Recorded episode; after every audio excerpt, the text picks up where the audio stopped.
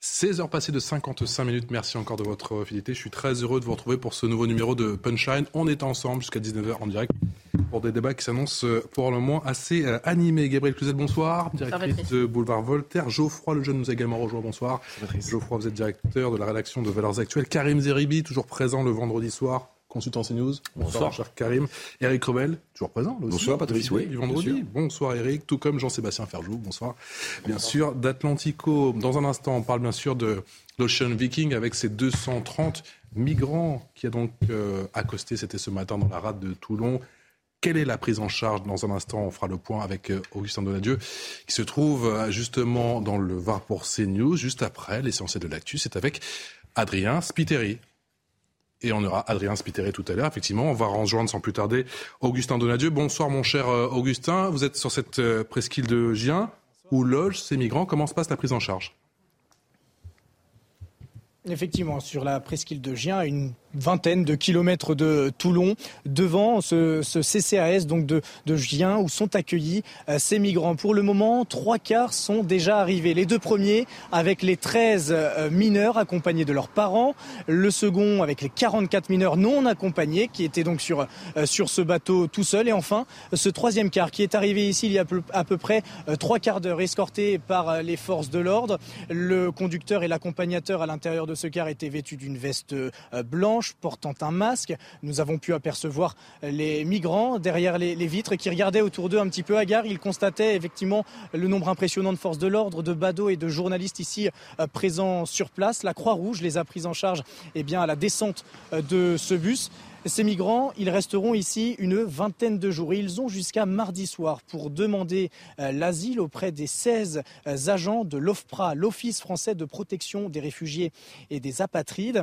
À l'issue de ces euh, rendez-vous, eh bien, deux solutions s'offrent à eux. Soit eh leur demande d'asile est refusée, auquel cas ils peuvent faire recours dans les 48 heures, mais devront rester enfermés dans le lieu juste derrière moi, ou à l'inverse, si la demande est acceptée, à ce moment-là, ils pourront euh, regagner euh, des euh, centres spécialisés pour les demandeurs d'asile, un tiers en France, l'autre tiers en Allemagne et le dernier tiers dans les dix autres pays avec lesquels les négociations sont toujours en cours. Ce matin, ils ont été auscultés, observés par le SAMU, les pompiers. Ici, la Croix-Rouge donc s'occupe d'eux. Et il faut savoir que, que les enfants, donc les 44 mineurs, eux, seront confiés à l'aide sociale à l'enfance du département Merci beaucoup, Augustin. Augustin Donadieu, depuis la presqu'île de Gien, ça se trouve dans le Var, avec les images pour signer euh, euh, Charles Pousseau. Il y aura un avant et un après, Geoffroy Lejeune, Ocean Viking. Oui, je pense qu'il y aura un avant et un après, absolument. Euh, je pense qu'on est en train d'assister de, euh, euh, à l'invention du droit euh, imprescriptible, imprescriptible pardon, des migrants à s'installer en Europe. C'est-à-dire qu'en gros, le, la séquence qui a commencé il y a une semaine avec euh, où vont-ils aller, l'Italie va-t-elle les, les, récupérer ou pas, etc. Maintenant, ils viennent en France, on ouvre Toulon, ce qui est un revirement de, de jurisprudence hein, par je rapport. Je fais une parenthèse, l'Italie a récupéré trois autres bateaux, hein, si je Bien sûr. Mais euh, malgré tout, sur le cas spécifique de l'Ocean, Viking, le gouvernement a dédié par rapport à ce qu'il disait en 2018. Euh, à l'époque, avec des principes selon les, avec lesquels moi j'étais d'accord, Emmanuel Macron disait voilà, euh, ce, n'est pas acceptable de fonctionner comme ça, et il refusait le chantage entre guillemets euh, des ONG de SOS Méditerranée, en, en l'occurrence avec l'Aquarius. cette fois-ci, il a cédé. D'ailleurs, ce serait intéressant de constater ce qui a changé entre temps pour qu'il ait cédé cette fois-ci. Mais dorénavant, maintenant, à chaque fois que sera devant ce cas de figure, la jurisprudence peut s'appliquer et euh, c'est une nouveauté, c'est absolument une nouveauté et, euh, et c'est un dossier à tiroir, c'est extrêmement complexe, mais euh, c'est passionnant si vous voulez dans, en tout point. Moi, le, le, premier point qui me qui me sidère le plus, c'est l'invention par l'Union européenne de cette notion de, de port sûr. Vous savez, c'est qu'en gros, quand vous voyez la zone de sauvetage du bateau et l'endroit où il accoste, c'est pas le port le plus proche, on est d'accord. Absolument, le port sûr. C'est-à-dire en fait, il y a d'une part le droit maritime et ça change tout. D'une part le droit maritime où c'est le port le plus proche, donc là en l'occurrence ça aurait été soit la Tunisie, soit la Libye, mais voilà. Et l'Union européenne ajoute à ça la notion de port sûr, c'est-à-dire qu'il faut pouvoir emmener le bateau dans un port qui fait partie d'une liste de ports euh, agréés, euh, parmi lesquels il n'y a que des ports européens et euh, la, Libye, parce que la Libye est payée pour ça. Donc on est en train aujourd'hui de créer les conditions pour que la Méditerranée soit le lieu de passage de gens qui vont venir maintenant dorénavant en toute légalité, en tout cas avec notre accord, et c'est absolument nouveau, donc il y aura un avant et un après. Et on continue en débattre dans un instant, juste après le rappel des titres de l'actualité, dans ce punchline pour CNews, c'est avec Adrien Spiteri. Après les Champs-Élysées ce matin, Elisabeth Borne s'est rendue à Compiègne dans l'Oise, vous le voyez sur ces images. La Première ministre a présidé la cérémonie commémorative dans la clairière de la Rotonde. C'est là que l'armistice du 11 novembre 1918 fut signé pour mettre fin au combat de la Première Guerre mondiale. L'Europe entrera en récession en fin d'année, annonce faite par Bruxelles ce vendredi. La Commission européenne évoque une inflation à 6,1% pour 2023 contre seulement 4 anticipés jusqu'ici, conséquence notamment de l'invasion russe de l'Ukraine. La progression du PIB l'an prochain a été revue à la baisse. L'armée ukrainienne est entrée dans Kherson. Elle appelle les militaires russes restants sur place à se rendre immédiatement. Au total, plus de 30 000 soldats russes se sont repliés dans la région. Un nouveau revers pour le Kremlin après neuf mois de campagne militaire en Ukraine. Et puis les États-Unis attendent toujours les résultats des élections de mi-mandat. La Chambre des représentants devrait être dans les mains des républicains. Le contrôle du Sénat est lui encore incertain. Les démocrates se félicitent d'avoir limité la casse. Merci Adrien. La France accueille l'Ocean Viking et suspend donc le transfert de 3500 réfugiés actuellement en Italie. Le navire de l'ONG SOS Méditerranée a demandé à 43 reprises aux Transalpins de pouvoir débarquer en vain. Il a donc pris la direction, vous le savez, de la France, accosté ce matin dans le Var, à Toulon. Une attitude inacceptable, a dit euh, à Gérald Darmanin, chez son confrère de euh, TF1 hier attitude inacceptable, inhumaine. Gérald Darmanin qui ne décolère pas. Écoutez le sentiment de Giorgia Meloni. Qu'est-ce qui les rend si furieux? Le fait que l'Italie doit être le seul port de débarquement possible pour les migrants en Méditerranée? Parce que ce n'est écrit dans aucun accord. E Je veux interroger mes homologues à ce sujet. L'Italie doit-elle être par choix le seul port de débarquement possible pour les migrants arrivant d'Afrique?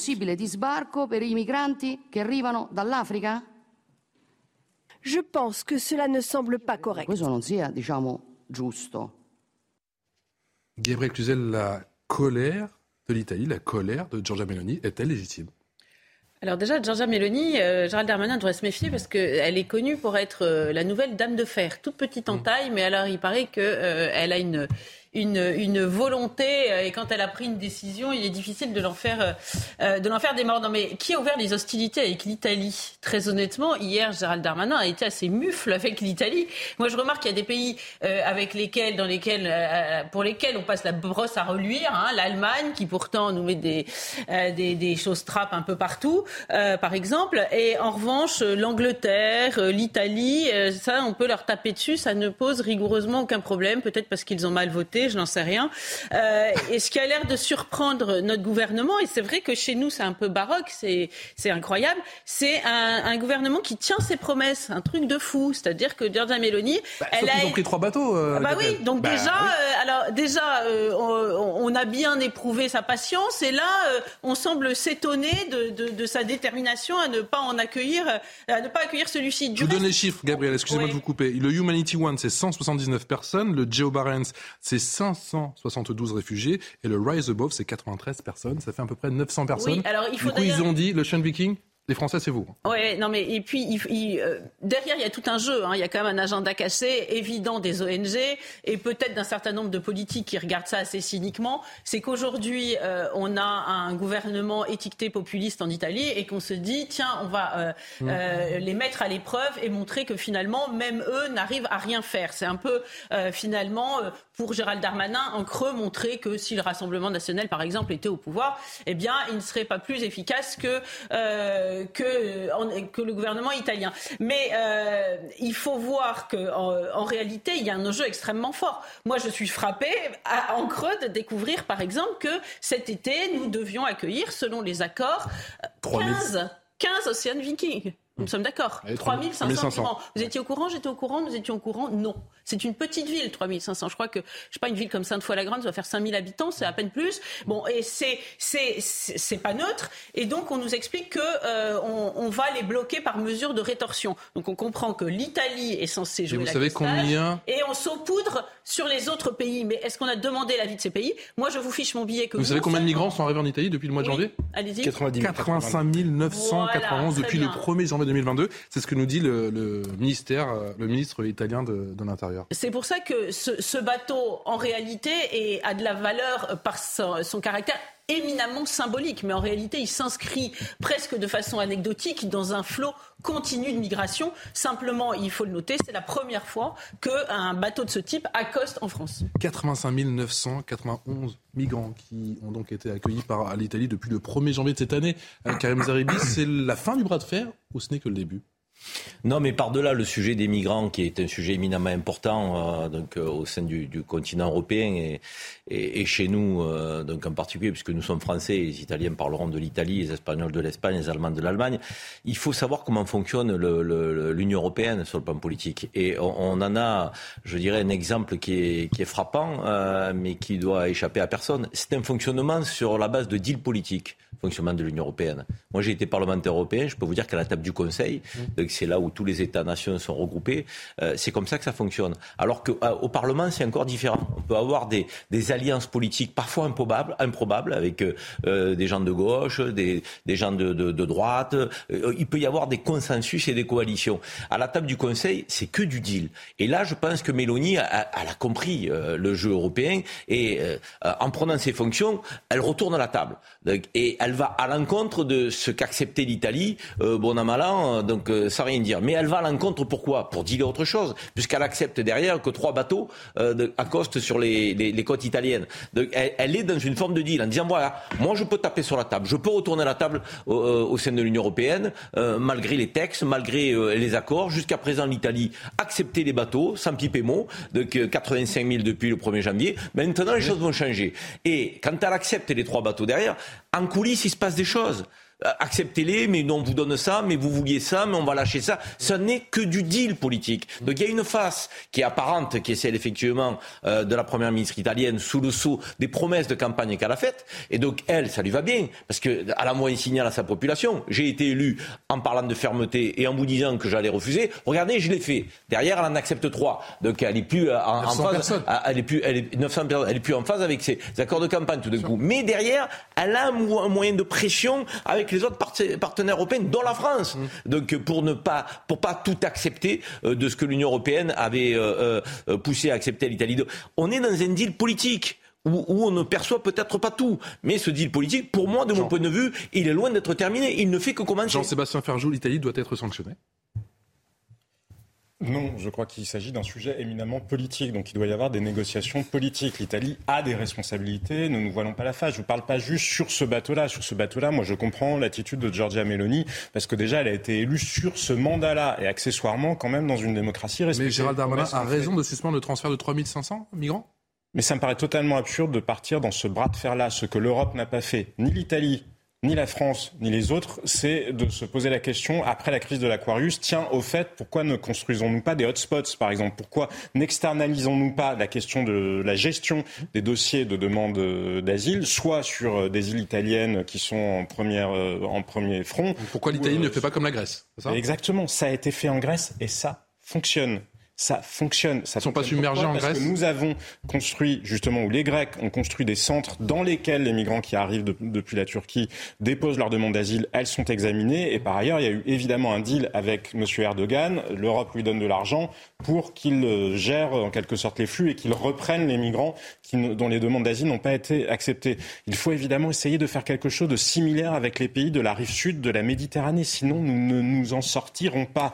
Donc oui, il y a une responsabilité de l'Italie parce que l'Italie n'a rien fait là-dessus. Elle n'a pas fait ce que la Grèce a su faire, mais il y a évidemment une responsabilité, une hypocrisie, mais accablante du reste de l'Europe. Et pour revenir sur ce que disait... Euh, Je coupe Jean-Sébastien, ces images hein, qui nous proviennent en direct effectivement de Augustin, euh, notre euh, envoyé spécial à, à Giens, avec ce quatrième bus de migrants qui donc vient d'arriver. Et je vous redonne la parole.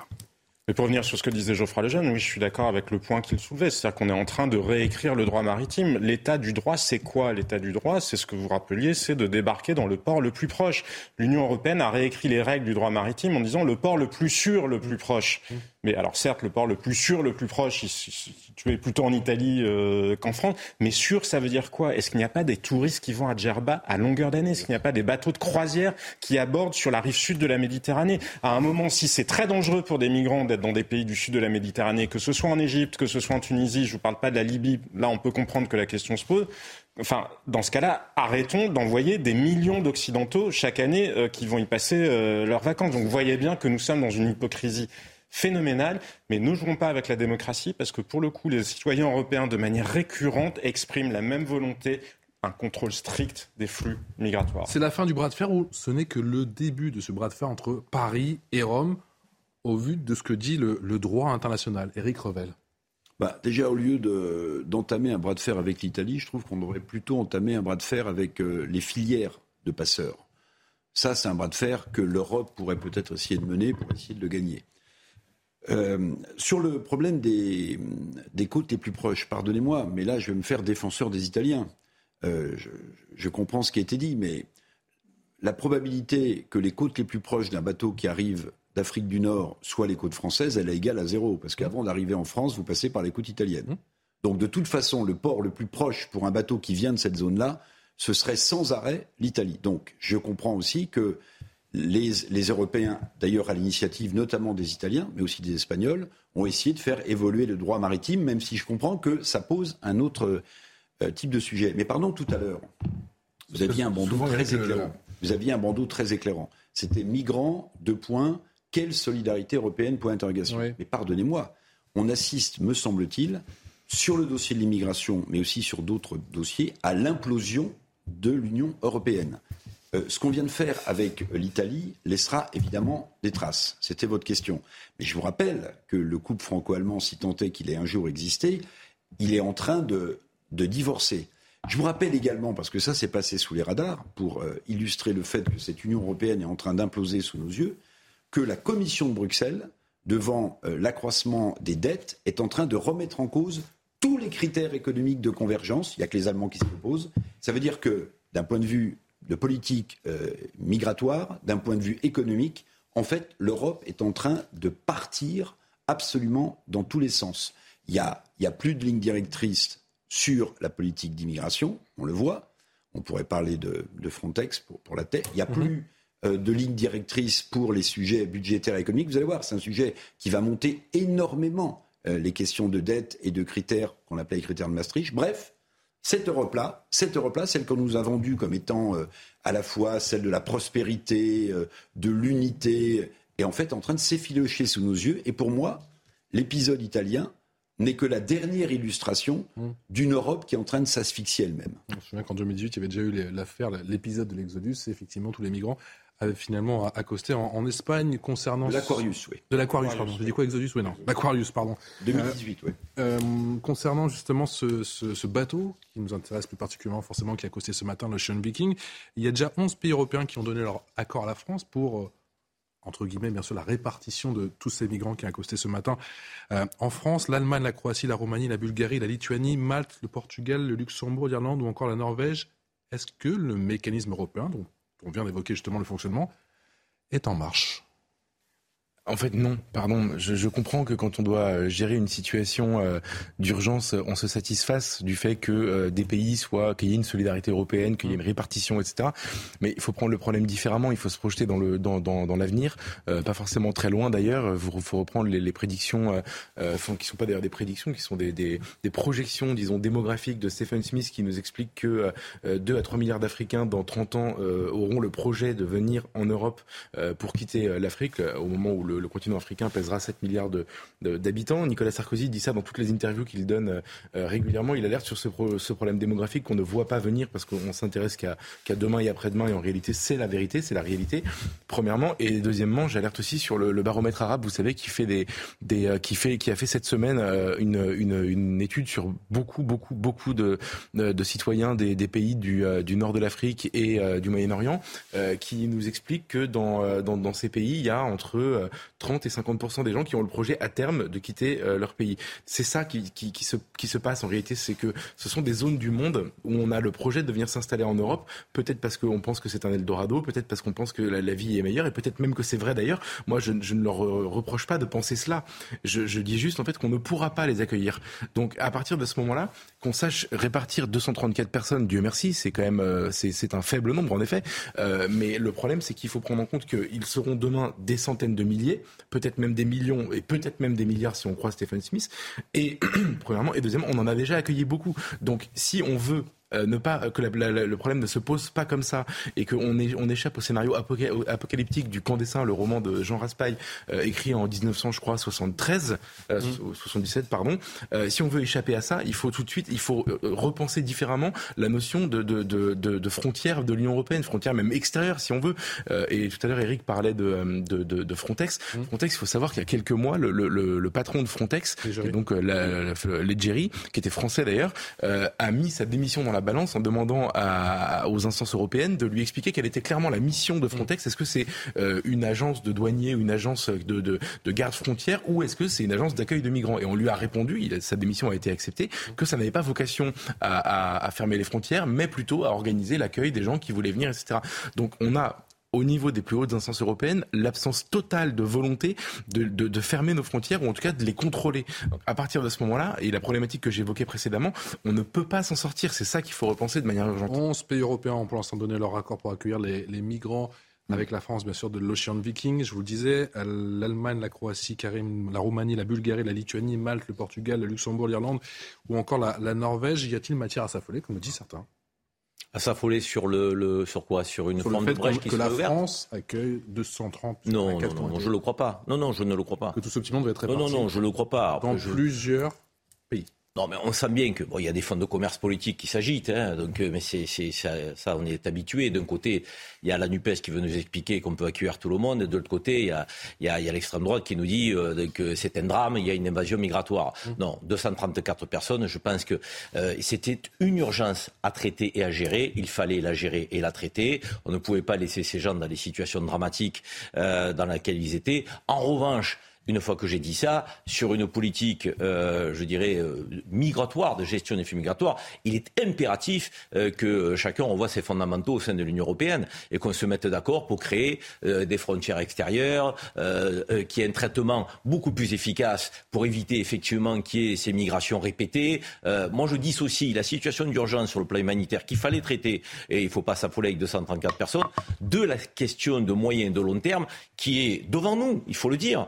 Que même si on a moins de 10% de migrants qui viennent en Europe, 90% restent quand même sur le continent africain. Il faut quand même le rappeler. Hein, donc, euh, euh, mais néanmoins, ça fait quand même un nombre important. Il nous faut traiter ce sujet à la racine. Politique de co-développement avec les pays d'Afrique. Donc, faire en sorte qu'on puisse avoir des frontières extérieures être beaucoup plus ferme sur le retour de ceux qui n'ont rien à faire sur notre sol, il y a quand même une politique qui reste à mener devant nous. et là où le gouvernement, j'en termine par la partie, excusez-moi, si dans le traitement de ceux qui n'ont pas le droit d'asile, on ne les renvoie pas, c'est le crédit du gouvernement qui va être entamé fortement là sur cette affaire. On retourne sur le terrain dans le Var avec euh, notre envoyé spécial Augustin Donadieu. Rebonsoir euh, Augustin, vous êtes sur cette presqu'île de Gien sous la prise en charge de ces migrants a donc euh, commencé avec un, quatrième quart, je crois qu'on l'a vu sur des images en direct, euh, signé Charles Pousseau, et est arrivé il y a quelques instants. Hein. Oui, tout à fait. Un quatrième quart qui est arrivé il y a quelques minutes hein, avec euh, des migrants à l'intérieur, un conducteur vêtu d'une blouse blanche, un accompagnateur vêtu de la même façon avec un masque. Ces migrants encore regardait à la, vitre, à la fenêtre, regardait ces badauds, regardait euh, ces forces de l'ordre en nombre. Et euh, certains badauds, hein, avec qui d'ailleurs nous avons pu parler, leur ont fait coucou. Ils, ont répondu d'ailleurs, regardez sur ces images euh, de Charles Pousseau, ce, car qui est toujours là-bas avec les, deux motos de, la police. la police qui évidemment escorte ces cars du port de Toulon jusqu'à cette presqu'île de Gien, donc à une vingtaine de kilomètres. là, les, migrants ont, terminé de, de descendre. La Croix-Rouge les a pris en charge.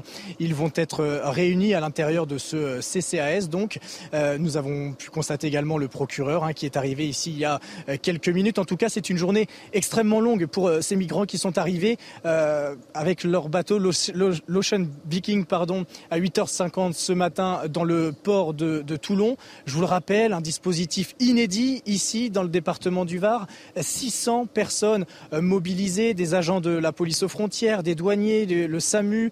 Euh, il y avait également évidemment les pompiers, euh, des agents de l'OFPRA, l'Office, euh, l'Office français de la protection des réfugiés et des apatrides. Et ces, migrants, eh bien, nous les avons vus passer tout à l'heure dans, les bus et ils avaient l'air plutôt hagards et, et surpris de, de voir un petit peu toute cette agitation autour de ce lieu qui va les accueillir durant une vingtaine de jours, puisque je vous le rappelle, ils vont rester là une vingtaine de jours. Ils ont 48 heures ouvrées, donc ils ont jusqu'à mardi soir pour formuler leur demande d'asile. Merci Augustin. Augustin Donadieu depuis la, presqu'île de Gien dans le Var avec les images pour nous signé euh, Charles Pousseau. Réaction notamment de Marine Le Pen. Aujourd'hui, notre pays, par la voix de son dirigeant, a cédé. C'est donc le début de toute une série de bateaux d'ONG qui sont dans la plupart des cas des complices des passeurs qui demanderont à être accueillis dans les ports français. Est-ce que c'est aussi votre sentiment? Gabriel Cluzel. Ils sont complices. Un rapport de, Frontex euh, qui était resté confidentiel, qui est, a fuité dans la presse italienne, qui fait beaucoup de remous là-bas. On en a peu parlé en France. Euh, mais ce rapport euh, dit que, de fait, les migrants se jettent à l'eau dans des, dans des embarcations de fortune quand ils savent, donc avec les passeurs, quand ils savent qu'il y a des bateaux des ONG à proximité. C'est un appel, en fait, vers les migrants. Ils donnent euh, notamment euh, leurs coordonnées maritimes précises, où ils éclairent leur nef, ce qui est une, une forme de signal. Donc toute Ça reste au combien période On rappelle qu'il y a 1700 morts depuis le début de l'année. Voilà, et, ce qui est, rappelons-le, une façon de, d'enjoindre des, des, migrants à, à, risquer leur vie, hein, parce que collectivement, ces, ces, ONG se disent extrêmement humanitaires, mais quand on voit les drames individuels que suscitent ces, ces promesses d'Eldorado français, c'est presque, vous savez, le récit des, chants des sirènes antiques. Hein, euh, les, bateaux entendaient euh, euh, des chants merveilleux, puis ça les, ça projetait sur les récifs. Bah là, c'est un petit peu ça, les promesses européennes. Donc il y a, un vrai ballet coordonné. Il faudra à un moment savoir ce qu'il en est. Il faut quand même préciser que ce n'est que la face émergée de l'iceberg, les ONG. Hein. Ça ne représente que 16% des, migrants qui, qui, débarquent sur les côtes. il y a des embarcations et des, bateaux évidemment euh, autonomes. Mais c'est éminemment euh, symbolique que ce bateau qui, encore une fois, euh, débarque pour la première fois en France. La vérité, c'est que plutôt que se chercher des poux dans la tête, les pays européens devraient plutôt se mettre autour de la table et se dire est-ce que nous avons vocation à accueillir un autre continent? Est-ce qu'un autre continent peut se déverser en Europe? C'est ça la question centrale. Jean-Sébastien Ferjou, c'est donc le début, nous dit Marine Le Pen, de toute une série de bateaux d'ONG qui sont dans la plupart des cas des complices des passeurs il y a un sujet sur le rôle de ces associations Même si l'effet appel d'air, de toute façon, il est majeur euh, en matière euh, migratoire.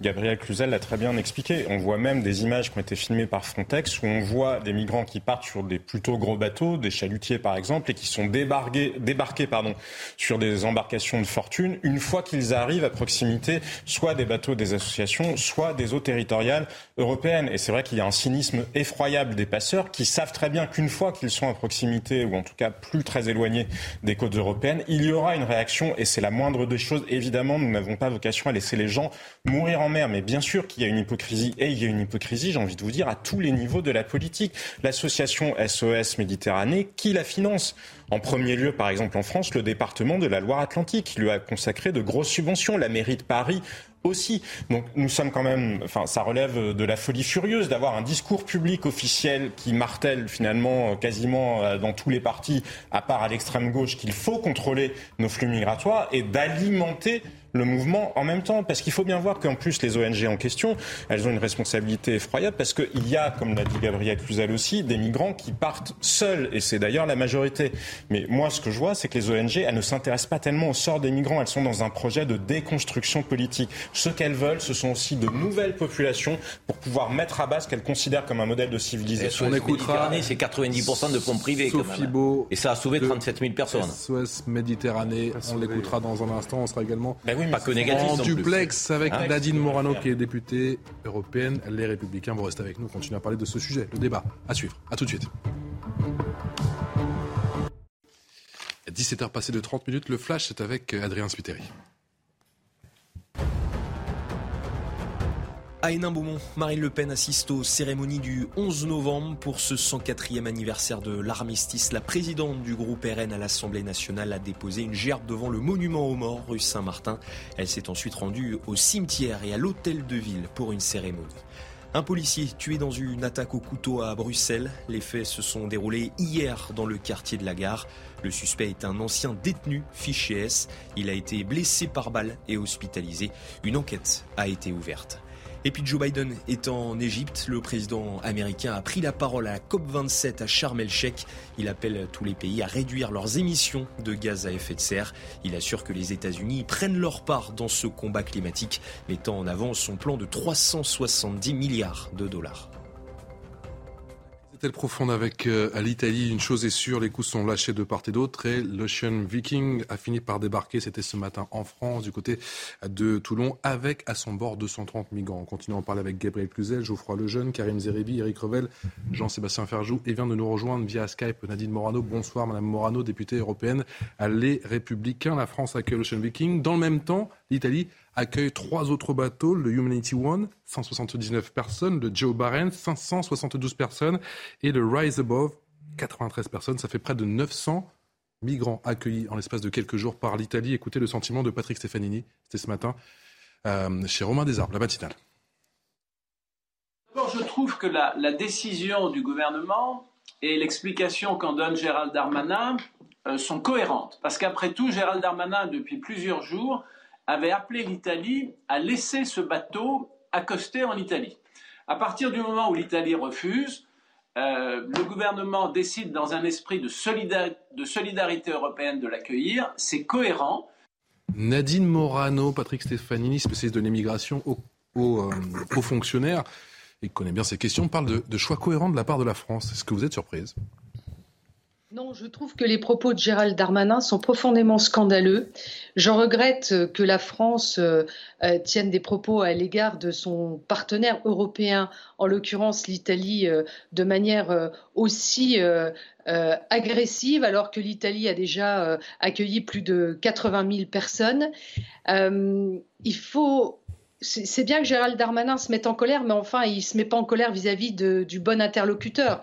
Il devrait se mettre en colère vis-à-vis de l'Union africaine et de nos partenaires africains, euh, parce que l'Europe fait tout, l'Afrique ne fait rien. Et encore une fois, euh, si on veut vraiment régler ce problème de ces drames humains, je vous rappelle que depuis le début de l'année, c'est 121, 121 000 personnes qui sont arrivées euh, par la mer, ce sont les chiffres du Haut Commissariat aux réfugiés. Et depuis le mois de janvier, il y a eu 1700 morts en Méditerranée. Et l'Union africaine tourne la tête et s'en lave les mains. À un moment, euh, si on veut casser euh, ce dispositif. Est-ce que vous m'entendez? Nadine Morano, vous en a appelé effectivement, vous me l'aviez déjà dit la semaine dernière, à, à la responsabilité de l'Union africaine, euh, dirigée oui. par Macky Sall, le président du, du Sénégal. Est-ce qu'il vous a répondu? Pour l'instant, non. Euh, D'ailleurs, il répond à personne parce que personne vraiment au niveau euh, gouvernemental ne l'interpelle. Donc, nous aurons une séance plénière euh, euh, la semaine prochaine au Parlement européen. J'aurai l'occasion de le dire au sein de, de l'hémicycle. Nous devons prendre des initiatives d'ailleurs au niveau parlementaire par le biais de résolutions. Mais le ministre de l'Intérieur, c'est son job. Pardon, moi j'ai été membre du gouvernement euh, et Emmanuel Macron, qui est président de la République française, se doit de, de, de, régler ce problème à la source et non pas en tapant sur son partenaire européen qu'est l'Italie. Enfin, c'est la deuxième fois qu'il nous crée une crise diplomatique avec l'Italie. Qu'est-ce que c'est que cette, cette, idée de division sans vouloir vraiment euh, parler au bon interlocuteur? Euh, Ces bateaux viennent de, euh, du continent africain. Le port le plus. Mais il y a aussi sûr... des Bangladais. Comment on fait avec le Bangladesh qui est amené à disparaître? Non, mais attendez, excusez-moi. Le bateau vient du continent africain. Il vient du continent africain il part de l'Afrique.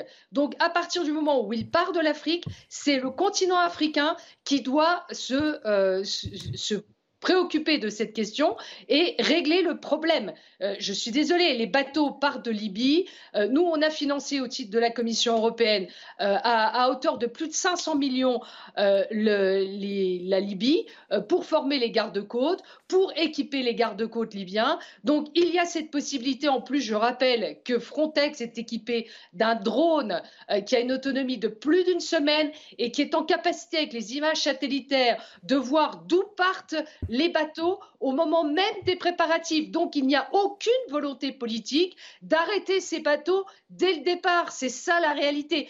Et les ONG vont dans les eaux territoriales libyennes, au plus près des côtes. Et vous avez tout à l'heure cité Fabrice Leggeri, qui était l'ancien directeur euh, de Frontex. Il y a eu un rapport qui a été écrit sur cette question et on sait très bien que les ONG vont au plus près des côtes euh, pour récupérer euh, ces, migrants qui, en fait, ne sont pas montés dans ces bateaux de fortune de force puisqu'ils payent la traversée.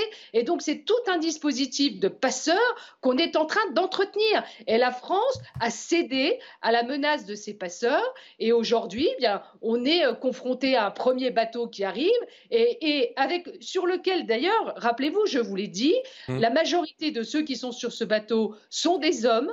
Il y a très peu de femmes.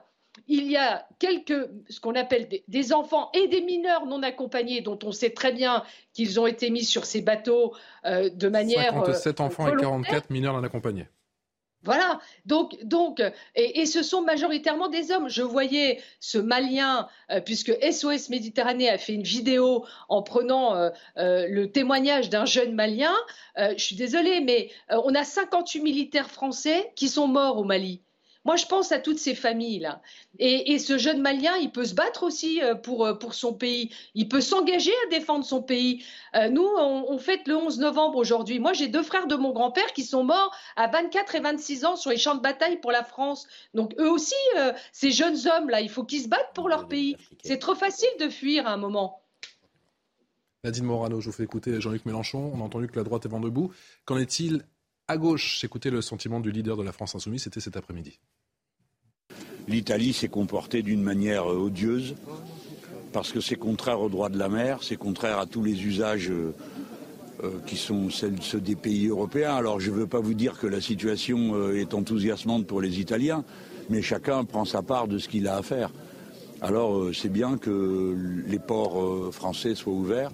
Mais le gouvernement a eu raison de prendre cette décision? Mais qu'est-ce que vous voulez qu'il fasse d'autre? Je veux dire quand même on est la France, on n'est pas un pays de barbares dirigé par des fascistes, comme en Italie. Je trouve que ça ne règle rien le comportement des Italiens, si vous voulez. Si c'était une solution, on pourrait discuter, mais la solution, ça ne peut pas être dire hey, hop, que chacun se débrouille avec le problème. Non. À un moment donné, il faut savoir euh, faire acte de, raison et d'humanité. L'Italie odieuse, nous dit Jean-Luc Mélenchon. Gabriel Cluzel, quelle place pour le devoir d'humanité en France? Mais comment voulez-vous que Jean-Luc Mélenchon dise autre chose de l'Italie de Giorgia Meloni? Ce n'est pas une grande surprise. Je, pense que euh, Giorgia Meloni peut dire n'importe quoi. Jean-Luc Mélenchon la, la, la, trouvera odieuse. On sait très bien que ce n'est pas une question d'humanité, malheureusement. Euh, parce que euh, l'humanité, sinon, s'il n'était question que, d'humanité, évidemment, on penserait à ces pauvres gens qui, qui, meurent, euh, qui font naufrage en espérant trouver un Eldorado en Europe. On penserait aux Européens eux-mêmes qui n'y peuvent mais, mais qui sont néanmoins obligés d'accueillir ces migrants et, et, et, qui, et qui souffrent de, de, la politique d'immigration. Ce n'est pas une question d'humanité. Dans le logiciel de l'extrême gauche, il y a une volo volonté euh, de faire venir euh, cette population qui est devenue pour eux, le, dans leur logiciel, le prolétariat de substitution et, de euh, finalement dissoudre notre, notre propre population qui est réputée détestable, là aussi, dans, dans, tout le narratif. Donc je crois qu'il faut arrêter avec l'humanité. C'est pas vrai, c'est pas de l'humanité. Mettre des enfants ou appeler des enfants, d'ailleurs, parce qu'on ne sait pas s'ils ont 2 ans, 17 ans, quand on parle de mineurs isolés, c'est quoi? C'est des enfants de, de 2 ans ou c'est des enfants de, ou c'est des jeunes jeunes de 17 ans. C'est pas tout à fait pareil. Et en faire des appâts en disant pour réduire, mettre à bas finalement les défenses immunitaires d'un pays qui légitimement se dit bon, on peut pas accueillir tout un continent et, et, s'en servir, c'est profondément cynique. Je crois qu'il faut arrêter avec cette humanité. Le gouvernement déguise son impéritie dans le joli costume dans l'humanité. L'extrême gauche déguise son projet idéologique dans le papier de soie de l'humanité. Je ne peux plus entendre ce mot humanité qui est galvaudé et c'est terrible de galvauder ce beau mot. 2018, l'épisode de l'Aquarius, vous vous souvenez bien évidemment, on va écouter le sentiment à l'époque d'un certain Emmanuel Macron. C'était en, c'était en, en juin 2018. Écoutez. Je suis conscient des tensions qui existent aussi dans notre pays et on doit les voir ensemble. Si je me mets à dire la France devient le port d'accueil de tous les bateaux qui partent d'Afrique, D'abord, ça n'est pas une solution à laquelle je crois. Et ensuite, ça n'est pas soutenable, même politiquement en France, pour nos propres équilibres. Parce que toutes celles et ceux qui légitimement sont inquiets aussi par la force des migrations, et ce que l'Europe connaît depuis plusieurs années, diront on a là un président qui ne nous protège pas comme il le devrait. Et ils auraient raison. Et donc, je peux, j'en ai conscience, parfois donner le sentiment euh, de ne pas céder euh, à des bons sentiments faciles, parce que je pense qu'ils sont sans lendemain. Et je pense que si je suivais cette voie, elle ferait basculer le pays vers les extrêmes, elle nourrirait les extrêmes xénophobes dans notre pays et elle ne réglerait pas durablement la situation. Geoffroy Lejeune, est-ce que le président Macron s'est fait piéger. Euh, Oui, il s'est fait piéger ou il a manqué de courage, je ne sais pas comment on peut appeler ça. Mais euh, en tout cas, ce qui a manqué, c'est une capacité de résistance au récit, à la fable euh, qui nous a été racontée, alors par l'extrême gauche, mais pas uniquement. En réalité, c'est moi ce qui me sidère, c'est que depuis le début de cette histoire, on a le sentiment que euh, l'Ocean Viking est allé euh, sauver des gens qui étaient en train de se noyer dans la mer et que il s'est approché de l'Italie, qui était le port le plus proche, qui a été odieux en refusant de les accueillir et que donc du coup nous on fait notre boulot en accueillant cette part de la misère du monde parce qu'on a ce devoir d'humanité. Pardon, mais rien de tout ce que je viens de dire n'est vrai. Tout est inventé. Euh, c'est un bateau euh, qui a, enfin, ce sont des gens qu'on a récupérés euh, à, proximité, dans une, enfin, très très proche de la Libye et de la Tunisie, mais beaucoup plus proche en tout cas que du continent européen, qui a été acheminé par un, bateau de, de, de, de, SOS Méditerranée qui est en fait complice des passeurs. Enfin, ce qui a été raconté tout à l'heure est absolument vrai. C'est-à-dire qu'en fait, on envoie les, on les, on les jette à l'eau au moment où on sait qu'un bateau va venir les chercher, et ensuite le bateau fait le trajet c'est juste un convoyeur en réalité. Euh, et là-dessus s'engage une crise diplomatique à, coup de euh, bons sentiments. C'est effrayant ce qui est en train de se passer. Et en fait, on doit pouvoir. le, rôle de la France aurait été de pouvoir le dénoncer. Et il y a une autre solution. Mélenchon dit euh, si l'Italie proposait une solution, on aurait pu discuter. Mais attendez, il y a une solution. C'est de dire ce bateau n'accostera pas en Europe. Il retournera d'où il vient, c'est-à-dire en Afrique. La fameuse phrase que maintenant on n'a plus le droit de prononcer qu'il retourne en Afrique, mais elle avait ce sens-là. C'est-à-dire que c'était sa vocation d'y retourner. Et par ailleurs, puisque on nous fait le coup de oui, on va les laisser mourir, ils sont dans un bateau, ils n'ont pas d'eau, ils peuvent pas boire, etc. C'est absolument faux. Euh, dans l'épisode de, de l'Aquarius, je rappelle que Salvini, premier, enfin euh, ministre de l'Intérieur à l'époque euh, italien, avait envoyé des secours à bord, ce qui est très différent de d'accueillir et de faire accoster sur le sol, puisqu'après vous perdez le contrôle. Mais par contre, ça reste compliqué pour les enfants. On découvre l'image. Mais attendez, si, si, si les secours vont bord, c'était la, la, nuance qu'avait introduit l'Italie. Il y avait 234 migrants, il y en a 4 qui ont été du coup hospitalisés. J'entends bien, mais à l'époque de l'Aquarius, l'Italie, alors qu'on avait dit qu'elle était dans, un, dans, dans l'inhumanité absolue, avait envoyé des secours à bord. Pardonnez-moi, mais s'il y a des problèmes, des, des, des, risques pour les enfants ou pour les autres d'ailleurs euh, sur le bateau et que vous envoyez des secours à bord, vous faites exactement ce que l'humanité euh, appelle, euh, enfin vous, vous deux vous commande. en l'occurrence, il y avait des solutions comme ça et notamment celle à la fin. Moi, ce que je comprends pas, c'est que à aucun moment on est capable d'expliquer que la vocation de ces gens n'est pas de venir illégalement en Europe, donc on va les raccompagner euh, gentiment de là d'où ils viennent en fait. Et Nadine Morano a raison de rappeler qu'on dépense de l'argent pour que, euh, notamment en Libye, ce soit le cas. Donc je comprends pas euh, pourquoi on se laisse piétiner à ce point-là sans avoir jamais à aucun moment la, capacité de faire appliquer une volonté politique. L'Italie, peut-être qu'elle s'est mis la France à dos dans, dans, dans la séquence, mais au moins Giorgia Meloni est la dirigeante européenne qui, dans la séquence, fait valoir le souhait de ses électeurs qui l'ont placé au pouvoir pour cette raison. Il y a des relations entre les passeurs et les bateaux de SOS Méditerranée, nous dit Eric Zemmour. C'était ce, cet après-midi depuis Toulon et autres associations. Les passeurs savent très bien quand les bateaux passent et c'est là qu'ils mettent ces pauvres migrants sur des petites barques. Écoutez le sentiment de Sophie Beau du côté des SOS Méditerranée. Ce qui est évident, c'est qu'il faut des mécanismes de solidarité européens. Et c'est ça qui manque aujourd'hui. On voit bien que cette crise euh, est le résultat de l'échec des États européens à mettre en place un mécanisme global, d'abord de sauvetage, puisqu'il n'y a aucun navire d'État qui effectue des sauvetages depuis trois ans. Donc qu'on ait un cadre ensuite pour que cette responsabilité soit répartie entre les États européens. Nadine Morano. C'est insupportable d'entendre ça. Mais franchement, c'est insupportable. SOS Méditerranée, comme l'a dit Geoffroy Lejeune, rédacteur en chef de Valeurs Actuelles, euh, magazine que je soutiens parce qu'il est très utile au débat public, je le rappelle, euh, a, tout à fait euh, raison. SOS Méditerranée, comme d'autres ONG, et selon le rapport qui avait été produit par Frontex, est complice des passeurs. Il n'y a pas une fois où cette dame invoque la responsabilité africaine tout sur les épaules de l'Europe. Et franchement, si on cassait le business euh, euh, à faire là, de, de, des passeurs, je peux vous dire que le business model, je voulais dire des passeurs, je peux vous dire que si euh, ils, partaient de la Libye, ces bateaux, et qu'ils ils soient ramenés vers la Tunisie, ne vous inquiétez pas, plus aucun bateau ne tenterait la traversée. D'ailleurs, j'observe une chose, c'est que M. Darmanin dit on va regarder ceux qui sont éligibles, ceux qui ne sont pas éligibles Mmh. auront euh, vocation à repartir euh, d'où ils viennent.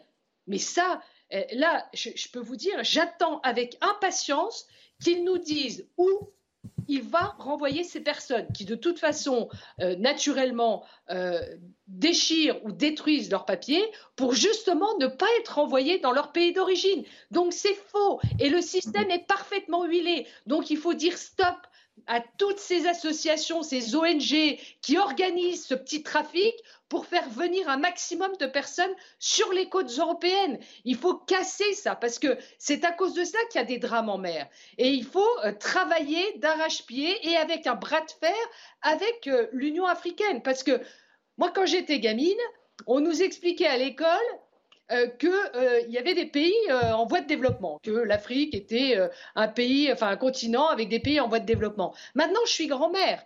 Et on explique ça à nos petits-enfants à l'école, c'est toujours des pays en voie de développement. Moralité, il reste encore en 2022 600 millions de personnes sur le continent africain qui n'ont pas accès à l'électricité.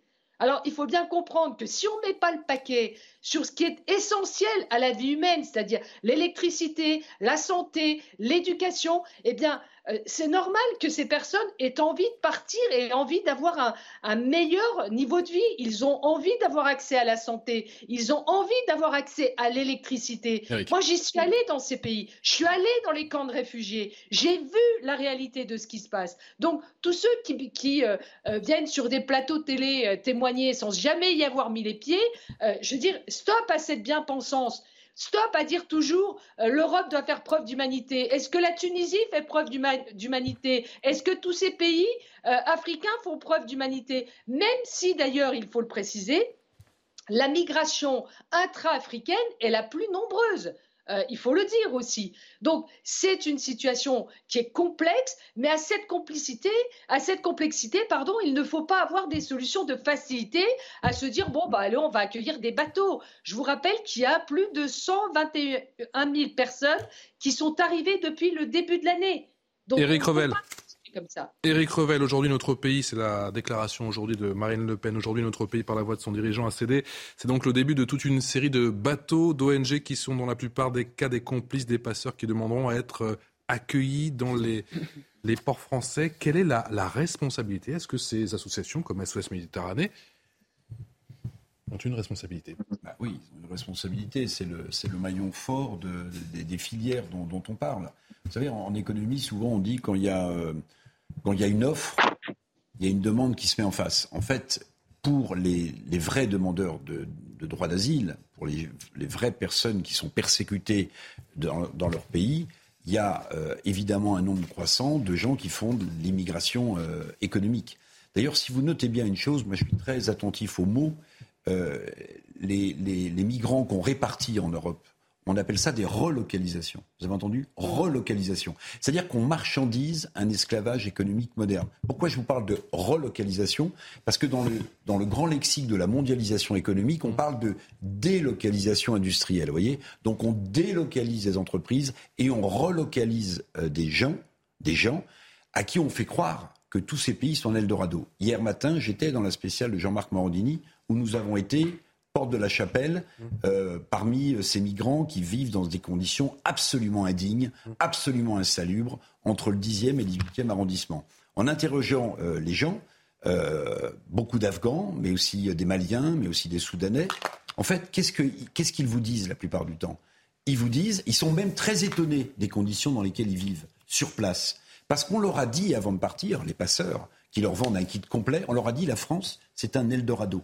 C'est un Eldorado. Donc ces gens dont les familles se saignent pour trouver l'argent nécessaire pour faire ce, passage parfois qui se termine mortellement, on leur fait croire que la France est un Eldorado, alors que le modèle économique français est, est par terre et qu'on ne cesse de régresser. Mais voyez, c'est tout ça. Et quand on parle de relocalisation d'individus, moi je trouve le terme choquant, mais ça prouve bien une chose, ça prouve bien que l'écosystème autour des filières de migration, plus cet esclavage économique moderne, en fait, il sert aussi euh, des intérêts très précis, très précis, parce que ces gens ne sont plus de la chair à canon euh, comme ceux qu'on a pu faire monter au front, mais c'est une sorte de chair à canon économique à qui on fait croire un monde meilleur. Jean-Sébastien Ferjou. Oui, bah effectivement, il y a un sujet avec euh, le financement public de, toutes ces associations euh, de soutien aux migrants. Parce que pourquoi l'État n'assume-t-il pas lui-même euh, ces missions-là? Pourquoi la mairie de Paris, par exemple, laisse-t-elle des gens à la porte de la chapelle ou habiter à Stalingrad, bref, à l'extérieur sous détente, et continue à donner des chèques, mais chaque année, impressionnants aux associations censées s'en occuper? Pourquoi est-ce que l'argent public finance les associations qui sont là pour aider les migrants, pour faire des... Enfin, les migrants quand ils font des demandes d'asile pour faire des recours, recours sur recours, y compris face à des OQTF. Pourquoi est-ce financé sur de l'argent public? Parce qu'encore une fois, il y a un sujet de démocratie. Les électeurs français comme européens ont répété à de très nombreuses reprises qu'ils voulaient contrôler les flux migratoires. Moi, je reviens sur ce que disait Geoffroy euh, le jeune tout à l'heure. Effectivement, la question de fond, nous ne pouvons pas l'éviter. Il y a la démographie africaine. La démographie africaine, c'est environ 4 milliards d'Africains. C'est le triplement de la population africaine d'ici 2100. Alors les Africains, en réalité, sont loin d'être ceux qui, en tout cas les Africains d'Afrique euh, subsaharienne, sont loin d'être ceux qui euh, migrent le plus et ils restent, comme le disait Nadine Morano, le plus souvent en Afrique. Mais enfin, ça fait à minima plusieurs dizaines, voire centaines de millions de personnes qui pourraient arriver en Europe. Je vais vous dire, même s'il n'y avait aucun problème de délinquance, même s'il n'y avait aucun problème économique, est-ce que l'Europe veut qu'il y ait des dizaines de millions, et c'est vraiment l'hypothèse basse, hein, des dizaines de millions de personnes qui viennent s'installer. Il y a 445 millions d'habitants européens. Il faudra bien, si nous sommes attachés à la démocratie, il faudra bien que cette question-là, nous la tranchions, parce que la réponse, j'ai envie de vous dire, elle est simple, ça n'est jamais dans des cas d'urgence. Nous n'allons jamais laisser des gens se noyer en Méditerranée. Donc ils continueront à être sauvés de toute façon. En revanche, il faut gérer l'appel d'air, et par ailleurs, il faut absolument que l'Europe ne soit plus attractive. Aussi longtemps qu'elle enverra un message partagé et qu'elle continuera à être perçue comme une terre d'accueil, les gens viendront. Allez, on en reparle dans un instant. On remercie Nadine Morano, députée européenne Les Républicains, d'avoir partagé chose. ce moment avec nous. On en, on en, déborde totalement. On est très en retard. Juste, une, chose, juste une chose, parce qu'on parle de Giorgia Meloni, mais il ne faut pas oublier la composition de son gouvernement, puisqu'à l'intérieur de ce gouvernement, il y a Antonio Tajani, qui est l'ancien président du Parlement européen, qui est de mon groupe politique, PPE. Et donc, il est un peu euh, assez d'entendre euh, dire que c'est qu'un gouvernement d'extrême droite. Merci Madame Morano d'avoir été avec nous. On se retrouve dans un instant pour la suite de Punchline. A tout de suite. 18h tout pile sur CNews. Merci encore de votre euh, fidélité. Je suis très heureux de vous retrouver. Et cela jusqu'à 19h en direct sur notre antenne. La France accueille l'Ocean Viking et suspend donc le transfert de 3500 réfugiés actuellement en Italie. Le navire de l'ONG SOS Méditerranée a demandé à 43 reprises aux Transalpins de pouvoir débarquer en vain. Il a donc pris la direction ce matin de la France et plus précisément de Toulon. Toulon où l'on ira dans un instant avec Augustin Donadieu, notre envoyé spécial. C'est juste après le rappel des titres de l'actualité avec Adrien Spiteri. Jean-Luc Mélenchon a commémoré l'armistice du 11 novembre 1918. Le chef de file de la France insoumise était à Chauny, dans l'Aisne, cet après-midi. Il a pris la parole devant le monument dédié aux soldats fusillés, pour l'exemple. Un discours axé sur la paix et le désarmement. Le Vatican annonce l'ouverture d'une enquête sur le cardinal Ricard. Il a admis ce lundi avoir commis des actes répréhensibles envers une mineure de 14 ans dans les années 80. Une enquête préliminaire a déjà été ouverte par le parquet de Marseille. L'évêque de Nice avait saisi la justice le 24 octobre dernier. Un nouvel accord entre la France et le Royaume-Uni concernant les migrations clandestines va-t-il être signé? Paris et Londres annoncent des progrès ce vendredi. Les ministres des Affaires étrangères Catherine Colonna et James Cleverly se sont entretenus dans la capitale. Le Royaume-Uni serait prêt à verser 80 millions de livres pour un renforcement policier sur les plages françaises. Et puis l'armée ukrainienne est entrée dans Kherson. Elle appelle les militaires russes restant sur place à se rendre immédiatement. Au total, plus de 30 000 soldats russes se sont repliés dans la région. Un nouveau revers pour le Kremlin après neuf mois de campagne militaire en Ukraine. Merci Adrien. Cette question en présent, la crise entre Paris et Rome est-elle profonde? Une chose est sûre, les coups sont lâchés de part et d'autre et l'Ocean Viking a donc fini par débarquer ce matin en France dans la rade de Toulon avec à son bord 230 migrants. On continue à en parler avec Gabrielle Cluzet, directrice de la rédaction de Boulevard Voltaire, Geoffroy Lejeune, qui est le directeur de la rédaction de Valeurs Actuelles, Karim Zeribi, consultant CNews, Eric Revet, journaliste, Jean-Sébastien Ferjou, qui est le directeur d'Atlantico. Sans plus tarder, le terrain dans le Var avec euh, Augustin Donadieu, qui est notre envoyé spécial dans cette presqu'île de, de Gien, où logent ces migrants. Un dernier bus, euh, Augustin, est attendu. Hein. Oui, tout à fait. Un dernier bus est attendu ici à cette caisse centrale d'activité sociale de Gien, à une vingtaine de kilomètres de euh, Toulon. Déjà, quatre bus sont arrivés avec les mineurs non accompagnés, les mineurs accompagnés de leurs parents et également euh, d'autres migrants que l'on a pu voir euh, tout à l'heure arriver. Alors, à l'intérieur de ce CCAS, il y a évidemment l'Ordre de Malte, la protection civile également, 40 membres de la Croix-Rouge et ils nous ont confié que des kits d'hygiène leur étaient distribués, des vêtements, de la nourriture, le tout parce que eh bien, ces migrants, ils nous l'ont dit, euh, ces, membres de la Croix-Rouge, ils sont arrivés sans rien, ils n'avaient rien euh, avec eux. Alors pour contrer ce, choc qui doit être euh, terrible, des psychologues sont à l'intérieur pour, pour les accompagner dans cette transition, mais également des traducteurs parce que ces, ces migrants ne parlent absolument pas la langue, la langue française. il faut savoir qu'il y a 44 mineurs isolés qui ne sont pas accompagnés de leurs parents. Ces mineurs isolés ne passeront pas la nuit euh, derrière nous. Une partie d'entre eux sont déjà retournés à Toulon dans deux camionnettes de la protection euh, civile. Alors, nous n'avons pas leur, leur, point de chute, leur adresse. En revanche, on sait qu'ils vont être confiés à l'aide à l'aide sociale à l'enfance. Mais euh, ces parents, enfin les, autres migrants, pardon, qui sont dans ce dans ce centre, dans ce CCS, eh bien, vont pouvoir s'entretenir avec 16 agents de l'OFPRA, l'Office français de protection des réfugiés et des apatrides. Ils vont pouvoir formuler leur leur demande d'asile et cette zone, ce quartier sera euh, surveillé 24 heures sur 24 par euh, tous ces CRS. On, en dénombre 80 euh, aujourd'hui, surveillés 24 heures sur 24 au minimum pendant 20 jours, puisque ces migrants vont rester ici pendant 20 jours et leur demande d'asile sera étudiée dans les prochaines 48 heures ouvrées, c'est-à-dire mardi soir. Merci pour toutes ces précisions, Augustin Donadieu à, à Gien avec les images pour les images pour signé Charles Pousson. On va écouter le sentiment d'Éric Zemmour qui sait justement se déplacer cet après-midi dans le Var, à Toulon. Est-ce que l'on veut que toute l'Europe devienne l'Afrique? Voilà. Si on le veut, on le dit. Mais au moins, le sujet sera clairement posé sur la table et après, on se retourne vers le peuple français, vers le peuple italien, vers le peuple européen et on leur demande ce qu'ils en pensent.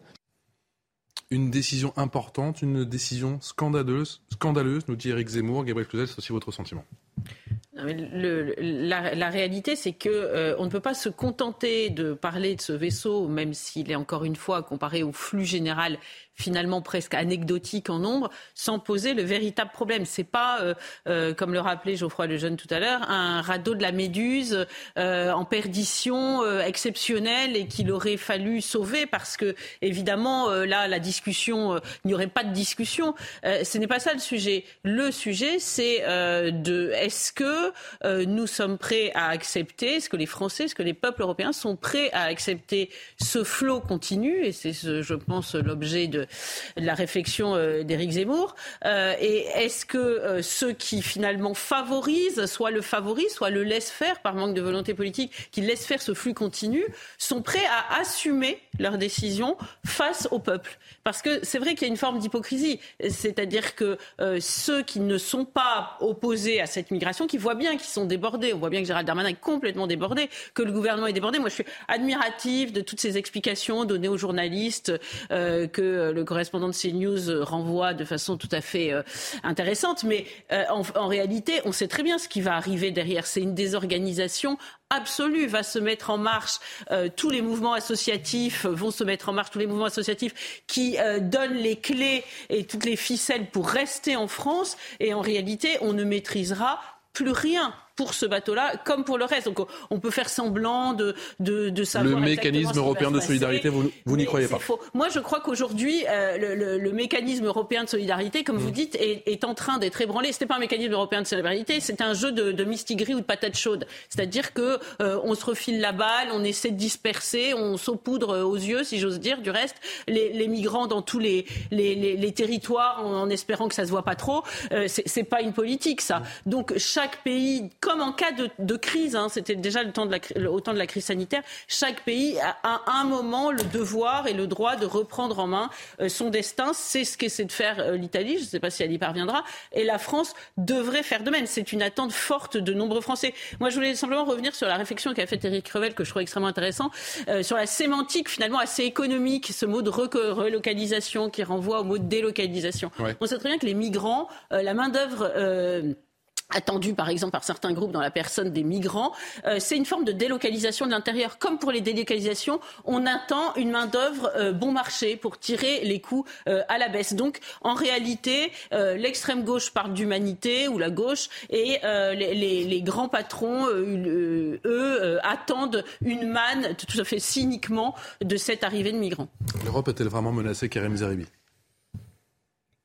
Non, non, non, moi je ne le crois pas. Tout ce qui est excessif est insignifiant. Et d'ailleurs, il devrait en tirer les, les, les, les, conclusions de son score à la présidentielle, Eric Zemmour. Il a été tellement excessif qu'il a plafonné à 7%. Et Marine Le Pen, qui a, avait mis quand même beaucoup plus d'eau dans son vin et avait été euh, capable de faire preuve de discernement, a, donc a récolté aussi les fruits de, de cet esprit euh, plus lucide, si je puis parler. Aujourd'hui, elle critique la décision du gouvernement, hein, Marine Le Pen. Hein. Non, non, je ne parle pas de ce cas de figure. Je, parle, je vous ai renvoyé à la présidentielle au 7% et, et au discours général de la candidate Le Pen et du candidat Zemmour. Il y en a un qui était très excessif et je pense qu'il a payé cash. Il y en a une qui était quand même beaucoup plus lucide dans son analyse.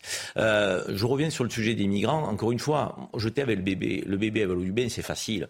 Je veux dire, parler encore une fois, l'Afrique va se déverser sur le continent africain.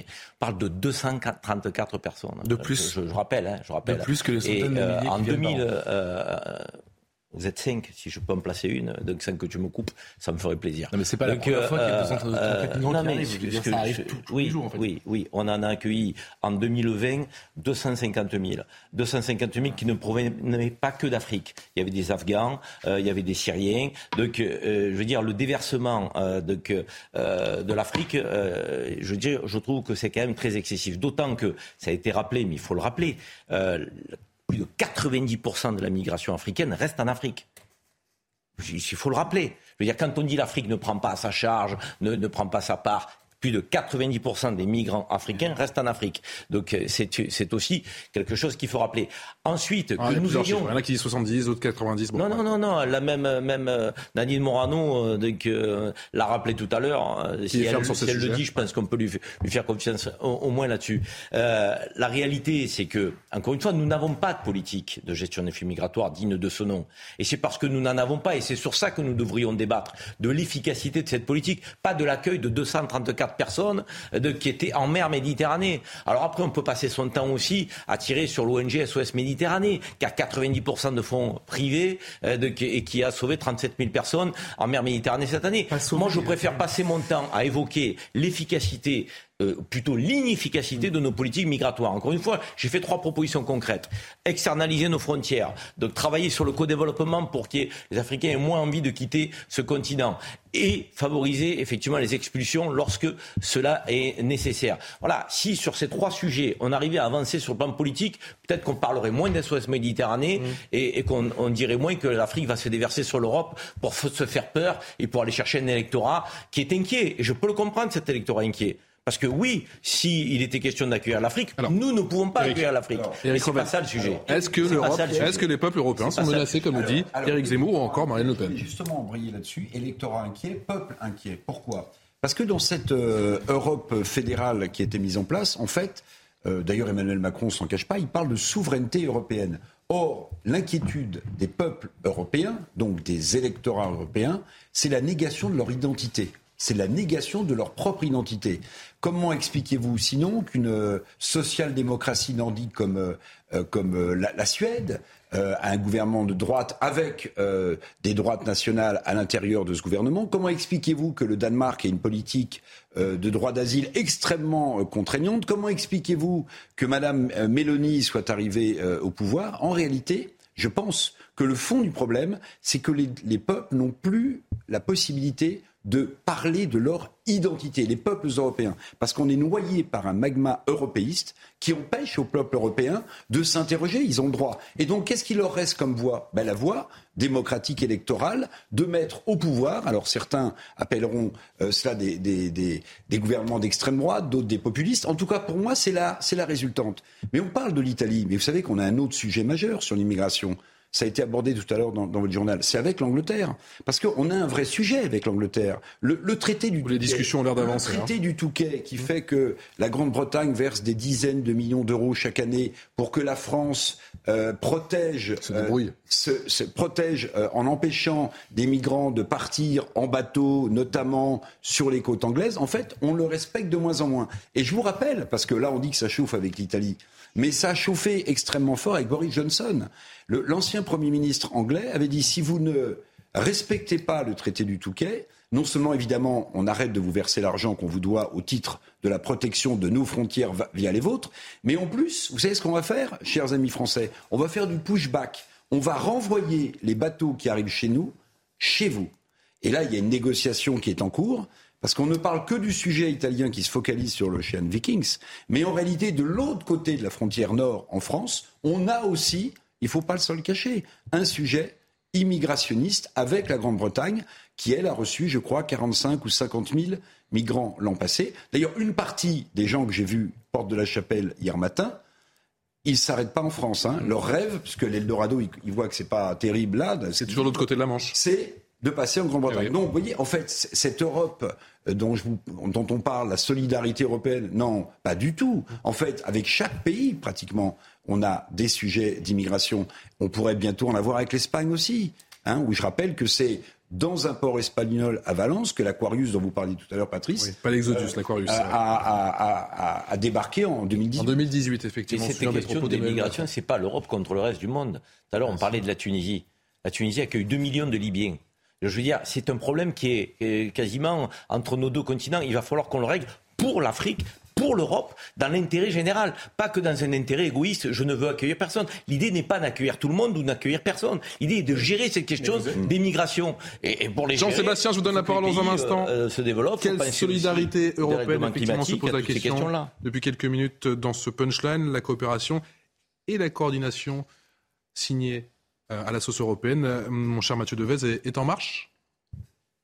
L'année dernière, l'Union européenne a enregistré plus de 630 000 demandes d'asile et seule une poignée d'États membres, 5 au total, sont responsables de l'examen de trois quarts des demandes. L'Allemagne en tête avec plus de 190 000 demandes, la France en deuxième position avec 120 685 demandes, suivie de l'Espagne, plus de 65 000, de l'Italie, près de 54 000 et de l'Autriche avec 40 000 demandes d'asile. Concernant les pays d'origine des demandeurs, l'année dernière, plus de la moitié, 54%, étaient des ressortissants de pays asiatiques, y compris des pays du Moyen-Orient, 25% des ressortissants de pays africains, 12% de pays européens non membres de l'Union et 8% étaient des ressortissants de pays d'Amérique centrale et d'Amérique du Sud. À noter également que les Syriens, les Afghans et les Irakiens représentent près de 40% des demandes déposées dans l'Union européenne. Alors, pour répondre à ces défis migratoires, la Commission européenne a lancé en 2020 un pacte sur la migration et l'asile. Concrètement, le pacte propose aux États membres de participer à la solidarité autrement qu'en accueillant des réfugiés sur leur territoire.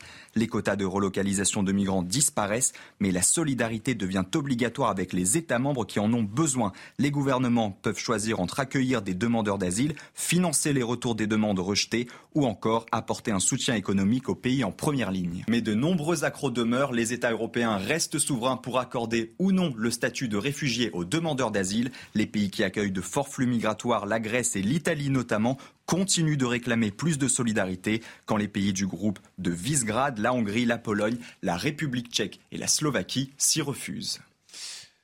Merci Mathieu. Mathieu Devez, Jean-Sébastien Ferjoul. L'UE est incapable de se mettre d'accord sur cette question ô combien épineuse oui, mais ça, euh, nous l'avons vu, où elle se met d'accord sur des dispositifs théoriques, mais pas des dispositifs que nous mettons concrètement en œuvre. Pour revenir juste sur ce qui a été dit à l'instant, les pays de Visegrad, qui n'existent plus vraiment d'ailleurs, parce que la Hongrie et la Pologne euh, se sont largement divisés sur la question, euh, la question du conflit en Ukraine.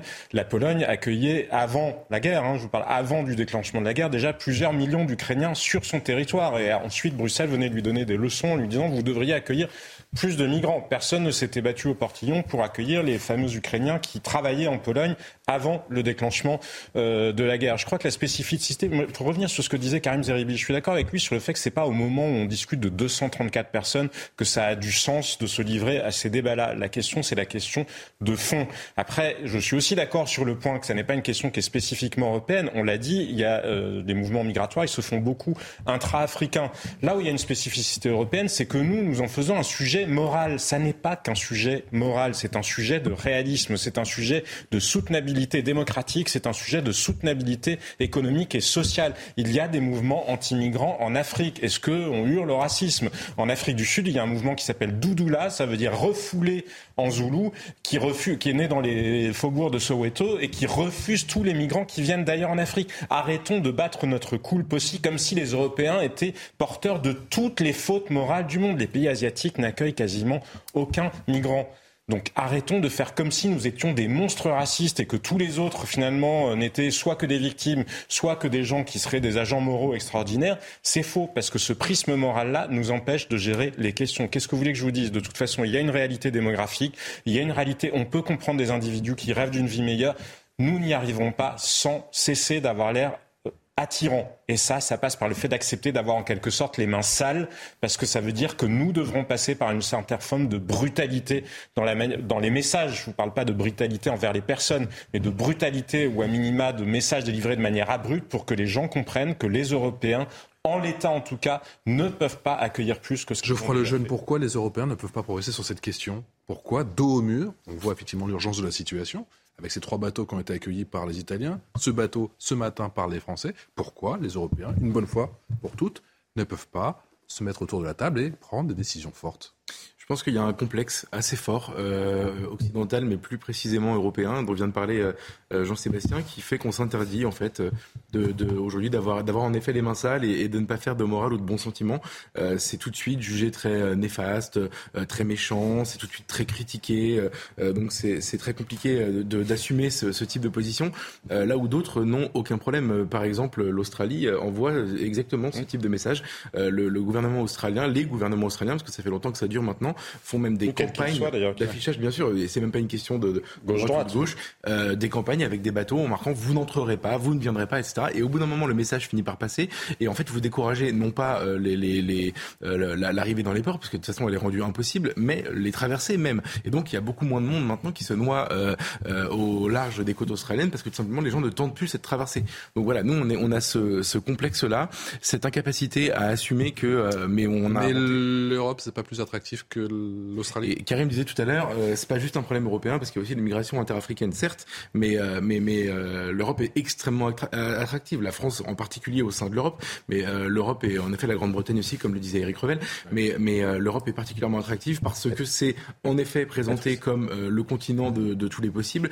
et par ailleurs, on a des systèmes d'accueil des réfugiés qui n'existent nulle part ailleurs, quasiment. Je veux dire, déjà rien que le fait, l'examen des candidatures entre guillemets à l'accueil sur le sol européen est extrêmement facile. Enfin, je veux dire, on a tous fait l'expérience. Vous connaissez tous euh, l'histoire de celui qui essaie de rentrer sans titre de séjour ou sans motivation aux États-Unis. Euh, ça n'arrive pas, jamais. C'est impossible. Euh, au Japon, c'est pareil. Enfin, il y a quasiment aucune, aucune, aucun continent qui en fait tolère ça. Nous aujourd'hui, vous, vous, faites la liste des droits de celui qui rentre illégalement sur le sol français. C'est exceptionnel. Et la liste des recours qu'il a contre une décision de justice qui lui demanderait de partir ou une décision administrative. Voilà, pour toutes ces raisons-là, et j'ajoute à ça les, questions de système de santé, parce que évidemment, mmh. les gens qui fuient leur continent pour venir euh, en Europe, voire en France, euh, le font souvent parce qu'ils trouvent mieux ici. Et je peux les comprendre, évidemment. Euh, c'est plus agréable de se faire soigner, de ne pas payer. et donc, donc c'est ce que Monsieur Gérard Collomb, ministre de l'Intérieur, avait appelé le tourisme social. Et en fait, il avait fait hurler à l'époque, mais il avait raison. Jean-Sébastien. Oui, parce que sur le sujet de l'appel d'air, parce que si on est en train de parler de ce qui se passe ailleurs sur la planète, il y a un contre-exemple absolu. Le cas de l'Équateur. L'Équateur a été dirigé par un gouvernement très à gauche euh, pendant une période. Il a fait inscrire dans sa constitution l'accueil des migrants en considérant que tout migrant qui arrivait en Équateur bénéficierait des mêmes droits que les citoyens équatoriens. Que s'est-il passé? Il y a eu un afflux massif de réfugiés vénézuéliens et colombiens notamment. Que s'est-il passé ensuite? Eh bien, le gouvernement de gauche en question a été balayé et ils sont devenus extrêmement durs vis-à-vis des réfugiés parce qu'ils se sont rendus compte, et pourtant ce sont des populations qui culturellement euh, peuvent paraître relativement proches, ils se sont rendus compte que ça posait un, un nombre de défis économiques, sociaux et même de cohésion sociale majeure pour l'Équateur. Donc on ne peut pas faire de la morale en la matière. La morale et les bons sentiments, oui, bien sûr que nous naissons tous euh, libres et égaux en droit, où que ce soit sur la planète. La réalité, c'est que les unités politiques, la démocratie n'existe que dans le cadre de frontières. Ça n'existe pas autrement. Gabriel, voici les taux d'immigration en Europe, plus précisément en Espagne, un peu plus de 14%, en Suède 19%, en Allemagne on est à plus de 20%, c'est 10% en gros pour la France. Oui, mais il faut pas de place. naturalise, hein, parce que c'est juridique. Il n'y a pas de place pour le devoir d'humanité. Non, mais euh, moi, je refuse de me laisser imposer un, vocabulaire, un registre sémantique qui a été écrit par des idéologues. Alors, depuis deux heures, une heure et demie, on discute de l'humanité, de la solidarité. Donc ça, c'est les bons mots qu'il faut utiliser pour des cas très précis.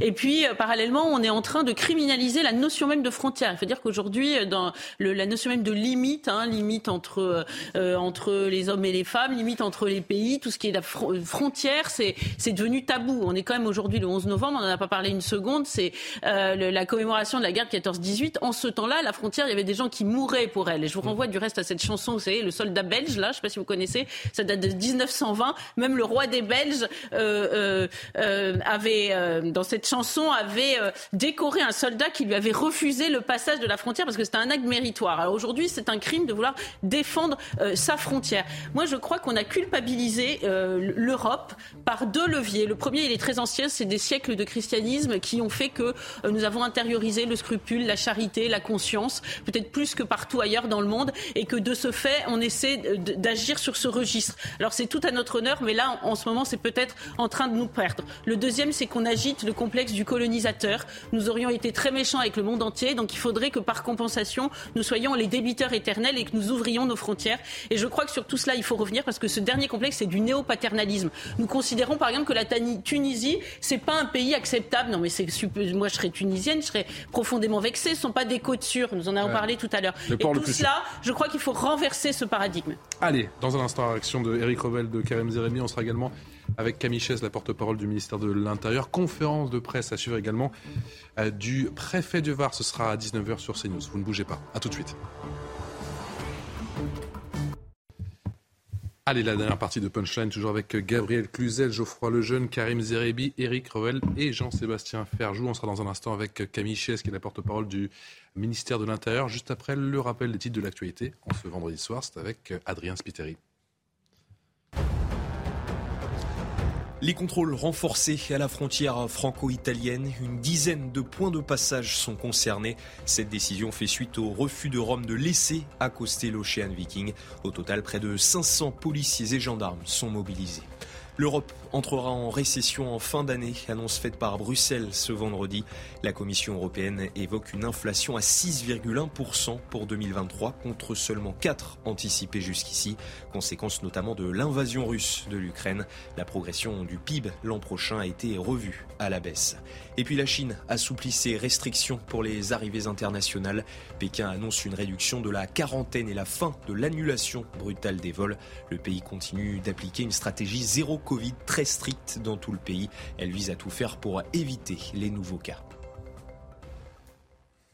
La France accueille donc l'Ocean Viking et suspend le transfert de 3500 réfugiés actuellement en Italie. Bonsoir Camille Merci d'avoir accepté notre invitation. Vous êtes la porte-parole du ministère de l'Intérieur. Comment se, passe actuellement la, la prise en charge du côté de Toulon? Alors c'est un important dispositif qui a été mis en place par les services de l'État et avec euh, les associations. Ça a commencé à 8h50 ce matin. C'est toujours en cours et ça va encore durer durant de nombreuses heures euh, dans le courant de cette nuit. Euh, la phase de sécurité des contrôles est vraiment très importante. C'est pour ça que le processus est si long. Et pour le moment, à peu près la moitié des migrants ont rejoint la zone d'attente internationale qui est fermée, sécurisée, à l'intérieur de laquelle les migrants vont pouvoir soit déposer leur demande d'asile, soit pour lesquelles euh, une solution va être trouvée. Et ça pourra être parfois, si la solution n'est pas de rester en France, d'être éloigné vers son pays d'origine. Comment se portent-ils hein, J'entends sur le plan de la, santé.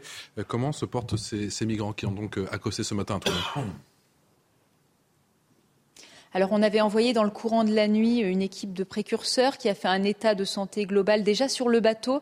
Et euh, c'est vrai que ces personnes sont très fatiguées après 20 jours d'errance en mer, mais globalement ils sont euh, plutôt en bonne santé. Il y a eu euh, une personne qui a dû être hospitalisée rapidement, mais les médecins sont à l'œuvre et chacun a pu bénéficier d'un soutien sanitaire et globalement la situation sanitaire est correcte ce soir. Combien d'hommes, de femmes, d'enfants?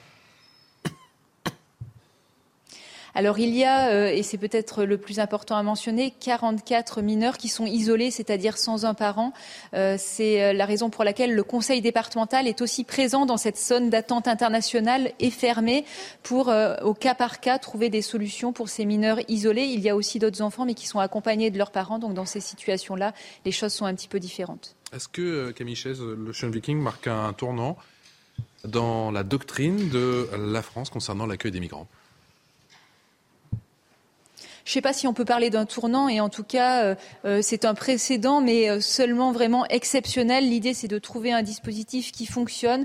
nous avons pallié au défaut d'un pays, à savoir l'Italie, qui n'a pas respecté le droit international, mais ça ne fait pas jurisprudence. Nous l'avons fait avec le principe d'humanité dans notre terre des droits de l'homme, mais en aucun cas cela n'est un précédent. Et l'idée de la réunion des ministres de l'Intérieur européen qui aura lieu d'ici quelques jours est de trouver des solutions. On voit bien aujourd'hui que l'Italie finalement est isolé. Euh, onze pays européens ont, bien voulu participer au processus de, coopération avec les relocalisations qui vont euh, pouvoir avoir lieu dans les jours et les semaines à venir. Donc on voit bien qu'on a euh, l'Italie isolée et finalement cette coopération européenne qui perdure malgré les difficultés. On va écouter le sentiment justement de, de Giorgia ce matin. Qu'est-ce qui les rend si furieux? Le fait que l'Italie doit être le seul port de débarquement possible pour les migrants en Méditerranée? Parce que ce n'est écrit dans aucun accord. E Je veux interroger mes homologues à ce sujet. L'Italie doit-elle être par choix le seul port de débarquement possible? Pour les migrants arrivant d'Afrique? Je pense que cela ne semble pas correct. Camille Chaise, depuis le 1er janvier, l'Italie a, recueilli près de 90 000 migrants. Est-ce que la colère des, des Italiens est légitime? Alors, ce n'est pas du tout moi, en tant que ministère de l'Intérieur, qui peut répondre à ces questions. C'est vraiment maintenant aux diplomates, au ministère des Affaires euh, étrangères de se prononcer. Moi, ce que je sais, c'est qu'il y a des pays qui sont parfois aussi en grande difficulté. La Grèce, il y a quelques années, avec Lesbos, qui, recevait beaucoup de migrants. Et c'est pour ça que des mécanismes de relocalisation, de partage finalement euh, collectif de la charge euh, ont été mis en place au niveau européen. C'est ce que nous faisons au ministère de l'Intérieur avec la Direction générale des étrangers en France, de participer à ces mécanismes de solidarité. après, je ne peux pas me prononcer sur les relations diplomatiques avec l'Italie. Ça dépasse euh, vraiment euh, mes compétences. Question de Karim. Oui, bonjour Madame la porte-parole.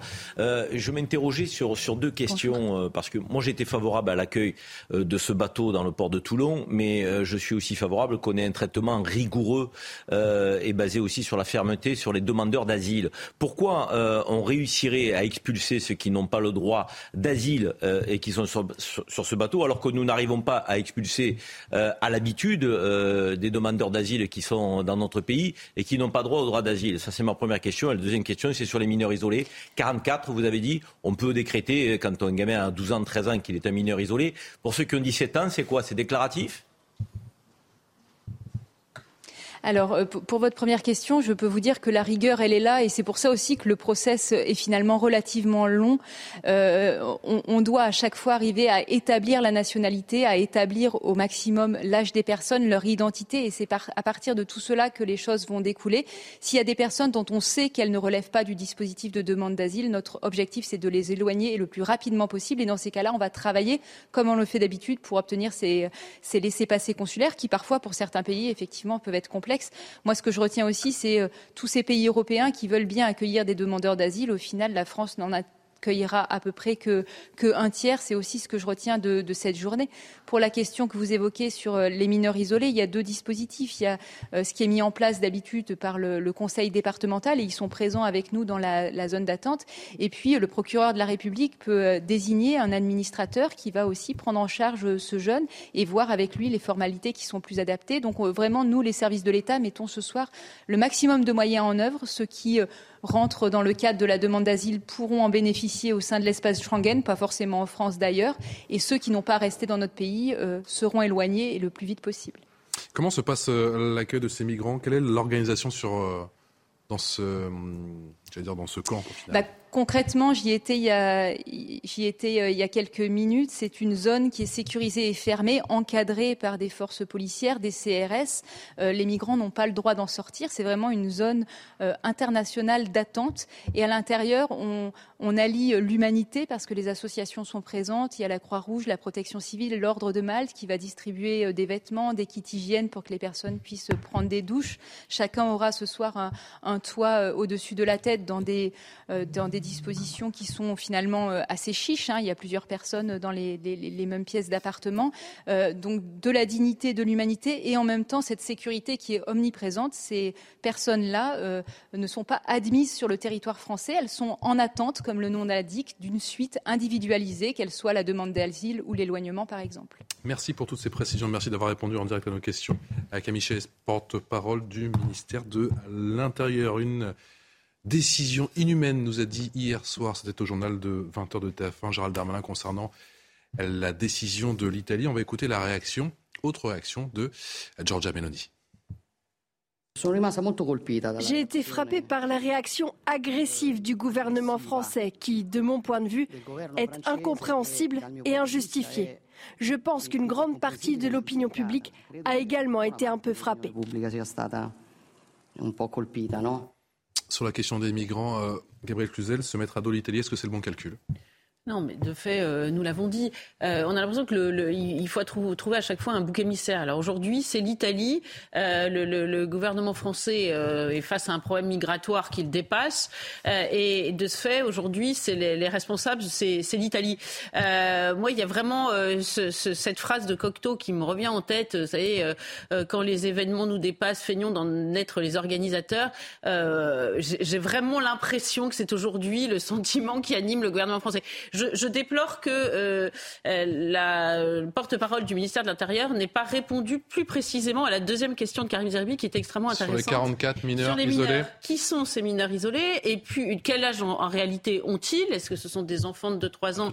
Est-ce que ce sont des garçons de 17 ans? Et, et, puisque avec les mineurs que nous avons chez nous, nous n'avons pas déjà les moyens légaux euh, d'avoir avec certitude de, nous de, de, de, faire les examens susceptibles de nous donner leur âge, euh, pourquoi en serait-il autrement sur ces bateaux? Donc en réalité, règne forcément ici un flou artistique et je remarque qu'elle euh, n'a pas eu l'air d'avoir envie de lever ce doute-là. Rome a-t-il mis, euh, a-t-elle mis Paris KO Jean-Sébastien Ferjou non, parce qu'on l'a déjà connu. Le même euh, bras de fer euh, s'était joué plus ou moins, peu ou prou, entre Matteo Salvini et déjà Emmanuel Macron. En revanche, il serait intéressant que Gérald Darmanin nous explique s'il pense qu'Emmanuel Macron était lui-même inhumain lorsqu'il avait refusé que l'Aquarius pardon, mmh.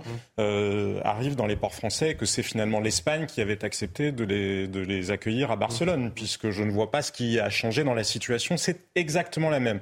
Donc si le gouvernement italien est inhumain aujourd'hui, Emmanuel Macron et donc la majorité à laquelle appartient Gérald Darmanin Darmanin étaient inhumains eux aussi. En 2018, il me semble d'ailleurs qu'il était déjà euh, au gouvernement, mais on voit bien que voilà, c'est le bal des hypocrites, c'est Tartuffe à fond, euh, à fond les ballons. Mais le, le gouvernement s'est piégé, il n'avait pas d'autre choix. Vous y faisiez référence tout à l'heure. À partir de la polémique de, sur le fameux député euh, du Rassemblement national et sa phrase aux acceptions différentes selon qu'elle était au singulier ou au pluriel, le gouvernement retourne en fait semblant de croire que euh, c'était une injonction raciste. Donc, alors qu'en substance, c'est exactement le contenu de la loi immigration que Gérald Darmanin entend faire voter, parce que le principe de ramener les migrants qui n'ont pas, et d'ailleurs rien que le mot migrant, vous avez vu qu'avant on parlait d'immigrés, maintenant c'est migrants comme les oiseaux migrateurs, parce que ça évoque plutôt l'idée que les migrants ça va, ça vient, alors que les immigrés peuvent s'installer et s'enraciner en France.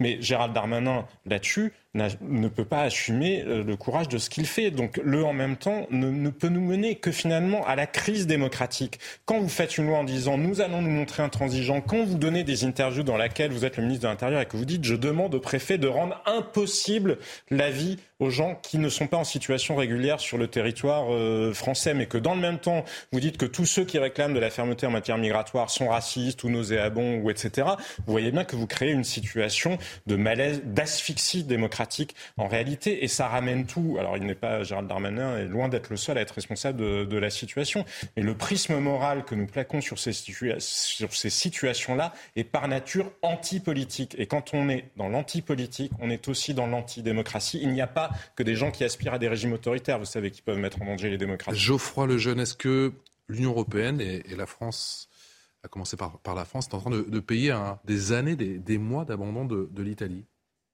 sur cette question migratoire et ces migrants qui arrivent par la mer? Je le rappelle, 85 991 personnes sont arrivées depuis la mer en Italie depuis le 1er janvier 2022. Mmh. Je crois plutôt que, que ce que la France paye en ce moment et ce que l'Union européenne va payer, c'est euh, quelque chose qui est assez peu fréquent. C'est un dirigeant politique qui est élu euh, pour une raison assez euh, évidente, en l'occurrence la lutte contre l'immigration, qu'elle soit d'ailleurs légale ou illégale, et qui respecte sa promesse de campagne et qui entend se faire respecter, même au prix d'un bras de fer qui est très coûteux politiquement. Il faut rappeler quand même que Giorgia Meloni fait tout ça dans un contexte où elle est en grande tension avec l'Union européenne et que l'Italie a besoin de fonds européen qui, euh, et, l'Union européenne fait peser une menace, une menace y compris d'ailleurs au moment du scrutin. C'est pour ça qu'elle a pris trois bateaux. Hein. Et, mais oui, et donc du coup, dans ce contexte-là, c'est assez anormal de souligner qu'elle a pu euh, aller au bout de ce bras de fer en refusant que euh, le Shine Viking euh, débarque chez elle, même si vous avez raison, derrière il y a des tractations, etc. Donc tout ça pour dire qu'on n'est pas habitué en réalité que sur cette question-là, quelqu'un puisse accepter d'avoir, comme disait Jean-Sébastien tout à l'heure, les mains sales et surtout quelqu'un puisse accepter d'avoir une fermeté et de, de tenir bon cette ligne-là. Je me souviens déjà qu'au moment de Salvini, on avait un peu halluciné, tout le monde pensait qu'il allait finir par, caler, etc. Pas du tout.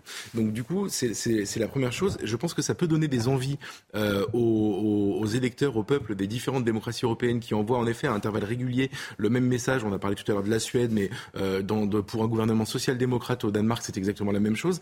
Euh, je ne vais pas re, re, refaire l'histoire du Brexit, mais il y avait une dimension immigration dans le vote des Anglais euh, contre l'Union européenne. Bref, les opinions occidentales, les opinions européennes sont en train d'envoyer ce message à intervalles réguliers.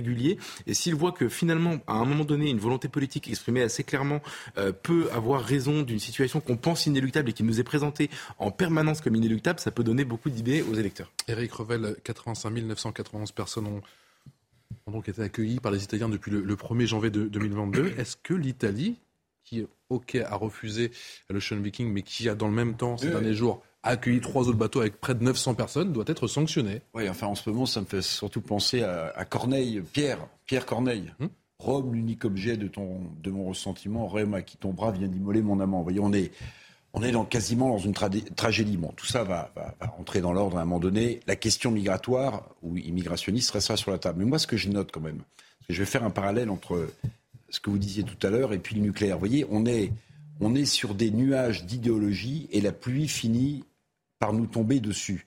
Le nucléaire, c'était de mauvaise chose parce qu'il y avait euh, une idéologie très forte euh, des, des Grünen en Allemagne qui ont imposé et infusé cette idéologie. Personne, évidemment, ne veut qu'un qu qu qu seul, euh, qu'une seule personne qui embarque sur un bateau meure noyée. Personne. Mais en réalité, oui, on est aussi dans cette idéologie et la vision qu'on a sur l'immigration, c'est juste une vision et seulement morale. Et il y a plein d'autres dimensions. Et je vais vous, juste vous rappeler un fait historique. Au moment de l'apartheid, de ce régime dramatique en Afrique du Sud, il y a eu euh, autour de l'apartheid ce qu'on appelait les pays de la ligne de front. Mozambique, Botswana, Tanzanie, Zambie. Groupe constitué. Eh bien, euh, tous les jours, des habitants de ces pays allaient travailler dans le pire des régimes pour des Africains, qu'ils soient du Botswana, de Zambie, de Tanzanie ou du Mozambique. Ce que je veux dire par là, c'est qu'on peut avoir une vision de l'immigration moralement différente de l'endroit où on se trouve et suivant sous quelle douche idéologique on se trouve. Donc ça, c'est un point important parce qu'en réalité, on a cette approche-là, mais il y en a d'autres sur l'immigration. Non, mais moi, j'entends parler de posture morale. Moi, ma volonté d'accueillir euh, ce bateau pour euh, euh, alimenter les gens, les soigner et autres n'a aucune dimension morale. C'est au nom des valeurs de, humanistes, me semble-t-il, qu'il faut répondre à cette urgence. Mais il n'en demeure pas moins, j'ai posé la question à la porte-parole du ministère de l'Intérieur, ça ne vous a pas échappé, que lors du traitement de chaque cas, il me semble fondamental de renvoyer dans le pays d'origine ceux qui n'ont pas droit au droit d'asile. Et c'est là que le bas blesse dans la politique qui est euh, portée par ce gouvernement. Et moi, je suis euh, tout à fait cohérent sur ma position. Euh, devoir d'humanité qui n'a pas de dimension morale, mais qui est en lien avec mes principes et, et mes valeurs. Mais de l'autre côté, exigence et rigueur. Quand vous n'avez pas le droit de statuer sur le sol national, vous devez être renvoyé dans votre pays. Et qu'on fasse, euh, je dirais, le, premier euh, acte de, ma, pensée, mais qu'on ne réalise pas le deuxième, euh, donc ne peut pas me satisfaire. Et c'est là où je parlais de crédit de ce gouvernement. Donc il était évident qu'il fallait accueillir ce bateau, de mon point de vue, au nom de nos valeurs. Mais il est aussi évident qu'on ne peut pas accueillir donc tous les demandeurs d'asile qui parfois n'en sont pas, parce qu'ils viennent de pays où ils ne sont pas en guerre, ils ne sont pas en danger. Et ces gens-là doivent être envoyés. Et j'ai posé la même question sur les mineurs isolés. C'est vrai qu'on sent, que, hein. on sent que la rigueur euh, sur euh, cette analyse-là, elle n'est pas au rendez-vous. Et c'est pour ça que nos compatriotes sont exaspérés et n'y croient pas à la politique du gouvernement. Parce que je crois que le devoir d'accueil, nos compatriotes l'accepteraient si nous sommes capables de renvoyer dans le pays d'origine ceux qui doivent l'être. Et je pense que cette dimension-là n'existe pas on n'est pas capable, Karim, mais en plus tu le sais pas. C'est ce que je suis en train de dire. Et c'est là que j'ai posé la question, ça t'a pas échappé. Et c'est là que je n'ai pas eu la réponse qui m'a semblé convaincante. Une responsabilité politique qui est véritablement accablante. Parce que regardez, Eric euh, Revel parlait de nucléaire. Mais regardez, il y a des gens à qui on cède dans ce pays. Il y a des militants, il y a eu des accords politiques, on a fermé des centrales nucléaires parce qu'il fallait séduire un mmh, certain mmh, nombre mmh. de militants politiques. Il me semble, comme je vous le disais déjà, que des majorités de Français se sont affirmés, mais à de multiples reprises lors de scrutins électoraux, pour dire qu'ils voulaient contrôler strictement les flux migratoires, pas pour refuser d'accueillir des bateaux, pour refuser d'aller sauver des gens qui seraient en train de se noyer en Méditerranée, non, pour contrôler les flux migratoires. Mais curieusement, c'est là, on ne leur cède jamais.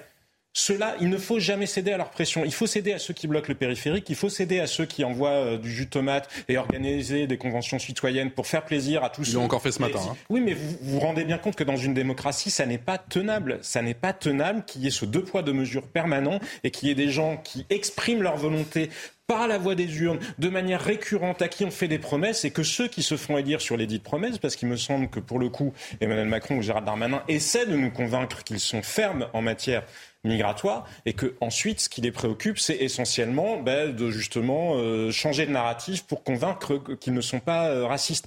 Mais ça encore une fois ça met en danger notre démocratie. Il faut quand même ouvrir les yeux là-dessus. Au-delà de la question migratoire il y a la question de la soutenabilité de cette espèce d'impuissance politique organisée. La fermeté, la fermeté c'est pas tenable non, mais moi, je, refuse de m'enfermer dans cette idée que finalement, euh, euh, la dimension morale, ce serait euh, d'accueillir les migrants. Vous dites, il n'y a pas qu'une dimension morale. Mais moi, pour moi, je, ne me considère pas comme amoral en, en, refusant cet accueil des bateaux. Est-ce que c'est moral, quand on a un gouvernement, de ne pas écouter ce que le peuple veut? Est-ce que c'est moral de gaspiller un argent incroyable? Parce que Nadine Morano l'a rappelé, mais c'est une réalité. Par exemple, en Libye, c'est l'argent des contribuables. Hein, euh, euh, de l'Union européenne pour euh, subventionner la Libye qui en même temps ne fait pas la mission pour laquelle elle, a la mission prévue. Est-ce que c'est moral de prendre des décisions soi-disant humanitaires mais qui en réalité s'imposent aux, classes populaires les plus modestes et qu'en soi-même on ne va pas en souffrir?